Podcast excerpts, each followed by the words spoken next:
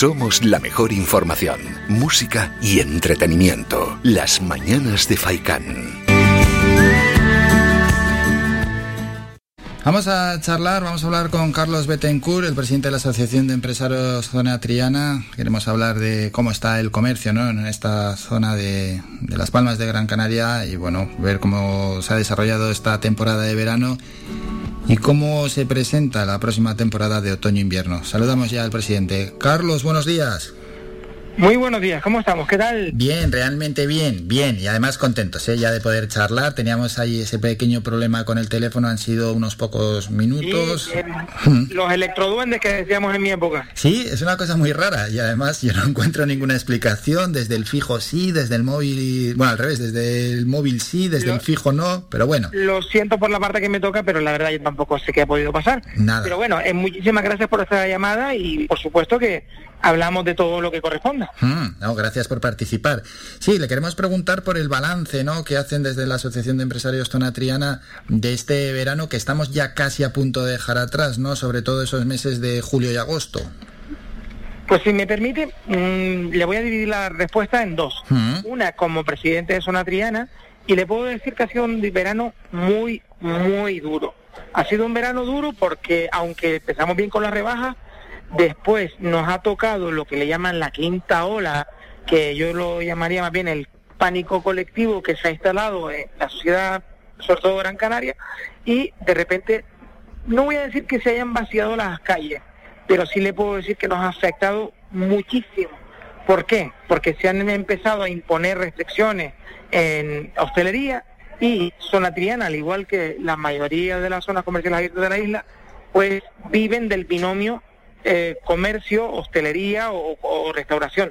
¿Y qué ocurre? Bueno, pues que si se limita eh, el número de, de, personas en terraza, se nota enseguida con, en, en, lo que es la afluencia en las calles. Y ha sido muy duro. Solamente hemos venido a recuperar un poquito a finales ya de, de agosto, principios de septiembre que es cuando con la vuelta al cole, aprovechando que se ha atrasado un poquito, se han subido eh, un ligero, un ligero repunte en el nivel de venta. Ha sido muy duro. Lamentablemente tengo que anunciar que ha habido varias bajas en lo que es la asociación de zona triana y luego ya salto a la segunda parte que era me pongo la cachucha uh -huh. el presidente de la Federación de Zonas Comerciales Abiertas de Gran Canaria, Soco Branca, y ya le hablo un poquito de cómo ha sido en general no solo en zona triana, y ha sido igualmente duro.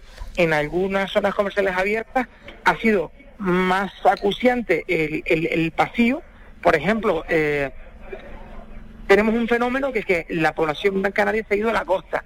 Y, y bueno, eso ha afectado a algunas zonas comerciales abiertas que no son costeras. Otras, por ejemplo, como Playa Mogán, bueno, pues eh, ve un poco reforzada pues la afluencia. Pero otras, las, las capitalinas, las urbanas, han sufrido muchísimo este verano y entonces estamos esperando como agua de mayo pues que el gobierno autónomo agilice el reparto de las ayudas que vienen de Europa. Puedo decirle que afortunadamente ya han empezado los pagos. O sea, la semana pasada me han confirmado que algunos beneficiarios ya han recibido en su cuenta los pagos. Sí, que ya va siendo hora de que reciban sí, esos pagos. Sí, sí, sí, o sea, mal por lo que se ha tardado, Mm. pero bien porque ya se ha empezado a, a, a bueno, a desembolsar el dinero. Eh, parece que ha venido una primera partida de 140 millones para hostelería y comercio y de los cuales ya se han empezado a, bueno, a ingresar en la cuenta, que es lo que nos cuesta. Teníamos el miedo de que tardara demasiado desde que acabaran las resoluciones de la Cámara hasta que pagara el gobierno de Canarias, pero aquí sí tengo que, igual que he procedido a, entre comillas, criticar la tardanza, Uh -huh. ahora sí que tengo que darle la enhorabuena al gobierno de Canarias y de nuevo a la Cámara de Comercio por haber sabido gestionar ahora, ahora sí, los pagos pendientes. Bueno, pues a ver si aceleran, a ver si aceleran esos pagos porque para el futuro de muchos negocios es clave, ¿no? Bueno, para el futuro no, para casi casi el presente, esa pequeña inyección de dinero pues les puede hacer dicho, el permanecer. Porque los cierres, los cierres ahora a finales de septiembre o algo ocurre o lo vamos a, notar muchísimo. Claro. Eh, tengan ustedes en cuenta que octubre es un mes muy malo, no hay rebajas, no hay nada, y todo el mundo está esperando ya las compras del Black Friday, Hmm. que es básicamente el, el tercer fin de semana de noviembre, con lo que la travesía estará en el desierto puede que nos cause eh, mucho daño. Claro, que es que luego esos periodos así de ofertas tan fuertes como el Black Friday, al final lo que consiguen es que sí, que en esos días haya buena caja, pero mm, no se compensa con, con otros días u otras semanas, ¿no? Porque al final las, las ventas se concentran en esos días, pero hace que no se vendan en días anteriores o posteriores. Pero es que además el nivel de ventas se sobre un precio muy ajustado. A ver, mm, un comercio lo que necesita es tener un nivel global de ventas que le permitan mantenerse. Y nosotros normalmente calculamos los niveles de ventas por temporada, mm. no por semestre, sino por temporada. ¿Qué ocurre? Que en verano la rebaja, que sería una temporada de rebaja, ha sido regular tirando a mala, ya le digo, con una pequeña subida a finales de agosto. Sí, con ese nivel de ventas, muchos tendrán que cerrar en octubre si no vienen las ayudas. Y no sé cómo llorarlo de otra manera para que nos hagan caso. Insisto, eh, agradecemos la que estén empezando los pagos, pero hay que facilitar todavía más el acceso por los pequeños y medianos empresarios que no tienen la capacidad de encontrar a un gestor o un abogado o un economista para que les haga las ayudas. Y esos son los que se están quedando fuera. Y esos son los que van a cerrar con uno, dos, tres empleados. Pues sí, sí, no, no, ya se están viendo cierres y es muy posible que, vayan cayendo más, porque al final la situación es complicada. Y Carlos, haces muy bien en decir que el verano ha sido muy, muy duro, porque a veces la, percepción, me consta, de los consumidores es que, bueno, pues ellos no ven las cuentas, cuáles son las cuentas de los comercios, y la percepción es, pues siguen tiendas abiertas, pues esto continuará igual, y no es así. La gente debe entender, por favor, que nosotros intentamos prestar el mejor servicio, pero a su vez tenemos una serie de obligaciones. Las tiendas no se pueden abrir y cerrar como uno quiera, tenemos contratos de arrendamiento. Ustedes saben, por casualidad, nuestros oyentes, lo difícil que es pagar unas rentas con un con un con una cantidad fija todos los meses cuando la, el volumen de venta, ya no los beneficios, el volumen de venta se reduce a la mitad, que es lo que acaba de ocurrir. Pues mire, eh, lamentablemente de zona triana puedo confirmarle que ya tenemos varios pleitos donde estamos intentando hacer valer en la famosa cláusula, le llaman rebus y antiguo, para que se minore el precio de la renta. Porque háganse la idea de que un local en Triana, 1.500, ¿Mm? 2.000 euros para 30 metros cuadrados. Para 30 metros, ya y estamos hablando de una renta no en la calle Mayor de Triana, sino una de las transversales o paralelas. Si nos hablamos, si hablamos de la calle Mayor de Triana, 40 metros cuadrados, 4.500 euros de un local que era una heladería que ha tenido que cerrar, para que se hagan la idea.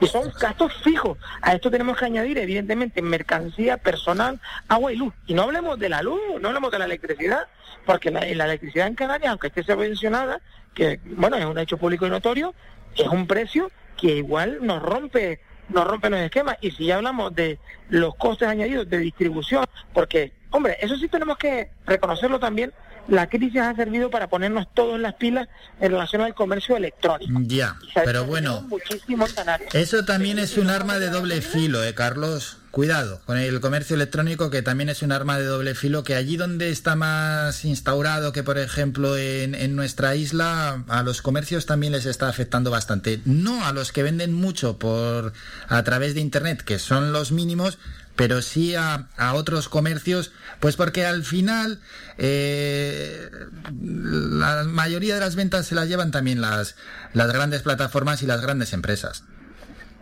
Tienen mucha razón pero como en Canarias, por suerte o por desgracia, hmm. el sistema tributario nos lo pone tan difícil, e incluso entre islas tenemos el IIC, a la península tenemos el IIC, cuando de la península no tienen que pagar impuestos.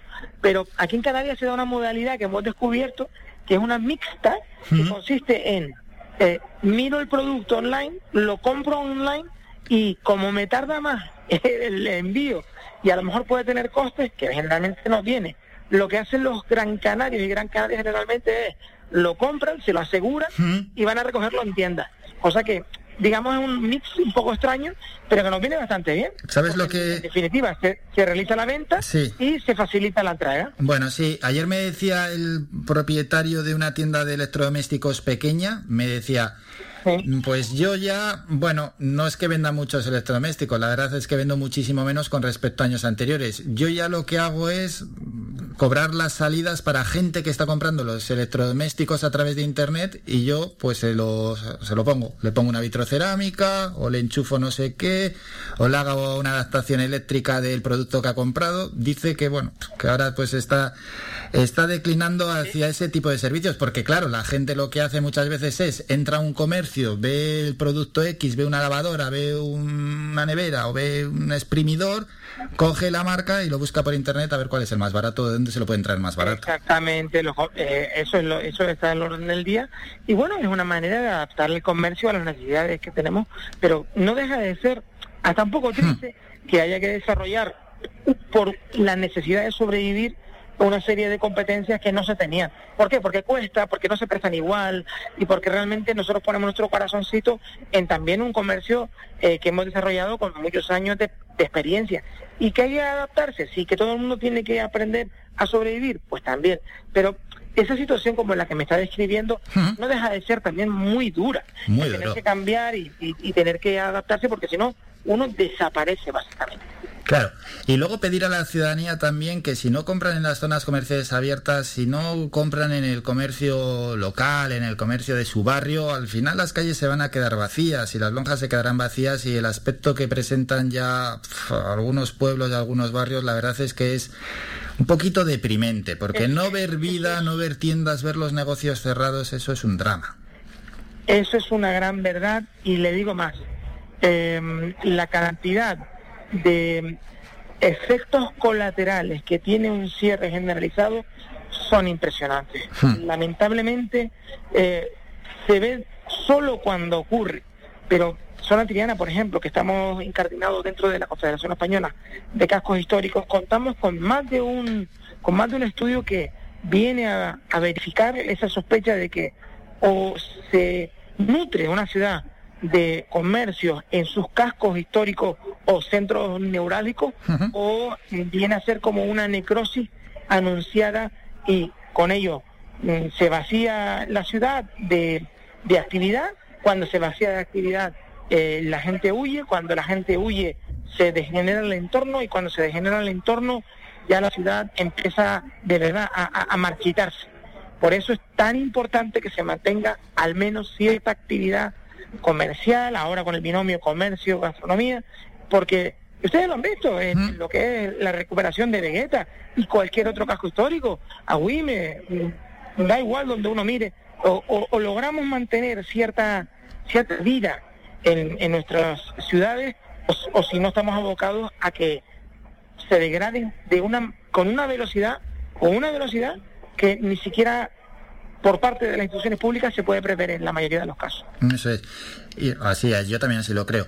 Carlos, y una última pregunta, que antes hemos pasado muy por encima el periodo de rebajas, un periodo que, por ejemplo, en, la, en el mercado textil, ¿no? Está marcado a principios de enero y también a principios de julio, ¿no? Como lo que se supone que son las grandes rebajas, pero no sé si tenéis la percepción de que los propios clientes mm, tienen en la mente ya que, que parece que vivimos en un periodo de rebajas continuo, ¿no? Porque cuando no son las ofertas de promoción que se inventa una tienda, son las mid-season, es el descuento de la segunda prenda o es el descuento por, porque tengo que hacer un descuento porque tengo aquí un stock y un producto que no lo estoy dando salida y de alguna manera lo tengo que vender. da la sensación muchas veces desde fuera, ¿no? Yo como consumidor que parece que vivimos en un estado permanente de rebajas. Bueno, hace cuatro años el Tribunal Constitucional eh, ya se ya sentenció y es ya firme hmm. que en lo que es el, periodo de descuento se puede llevar a cabo por cada comercio a lo largo de todo el año cuando quiera. Lo que sí queda reservado exclusivamente es el nombre de rebaja. El, los nombres de rebaja eh, se, se dedican a, digamos, ese periodo en los que hay una serie de descuentos regulados eh, por la comunidad autónoma y que para que la gente que nos escucha lo sepa, normalmente se acuerdan entre sindicatos, eh, patronal, eh, en este caso SECAPIMES que nos representa, con los principales sindicatos, UGT, Comisión Obrera, y eh, se llega a un consenso sobre las fechas de comienzo y finalización, y esas son las rebajas, el periodo de rebaja. Otra cosa distinta es lo que hacen muchos centros, comerciales, son las mid-season sale, ofertas de liquidación, pero son otras cosas distintas. Es verdad que sí, sí, es otra cosa distinta, pero que al final el consumidor muchas veces ya ni lo diferencia. Eh, sí, por eso nosotros creemos que se debe potenciar el distintivo rebaja para que, bueno, mm, hasta cierto punto, pues se recupere cierto ánimo de compra y también se dedique un poquito de tiempo por parte de los consumidores, la familia en general, quien necesite un producto que sepa que puede conseguirlo, y eso es fundamental, con las mismas condiciones no pueden variar las condiciones de venta, salvo el precio. El precio es lo único que puede variar. Otra cosa es una liquidación, otra cosa es otra cosa, pero en el, en el periodo de rebaja lo único que debería variar es el precio. Y siempre, evidentemente, da gusto al bolsillo pues gastarse un poquito menos por el mismo producto. Eso es lo que tenemos que, lo que, en lo que creemos que tenemos que luchar las zonas comerciales abiertas de Gran Canaria. Bueno, pues un placer ¿eh? tomarle el pulso al comercio, en este caso de la mano de Carlos Betancourt, el presidente de la Asociación de Empresarios Zona Triana, allí en Las Palmas de Gran Canaria. Carlos, no te robamos más minutos. Gracias por estos minutos. Que pase un buen día y hablamos más adelante. Un saludo. Un placer, siempre a su disposición y por supuesto, sean siempre bienvenidos en Zona Triana.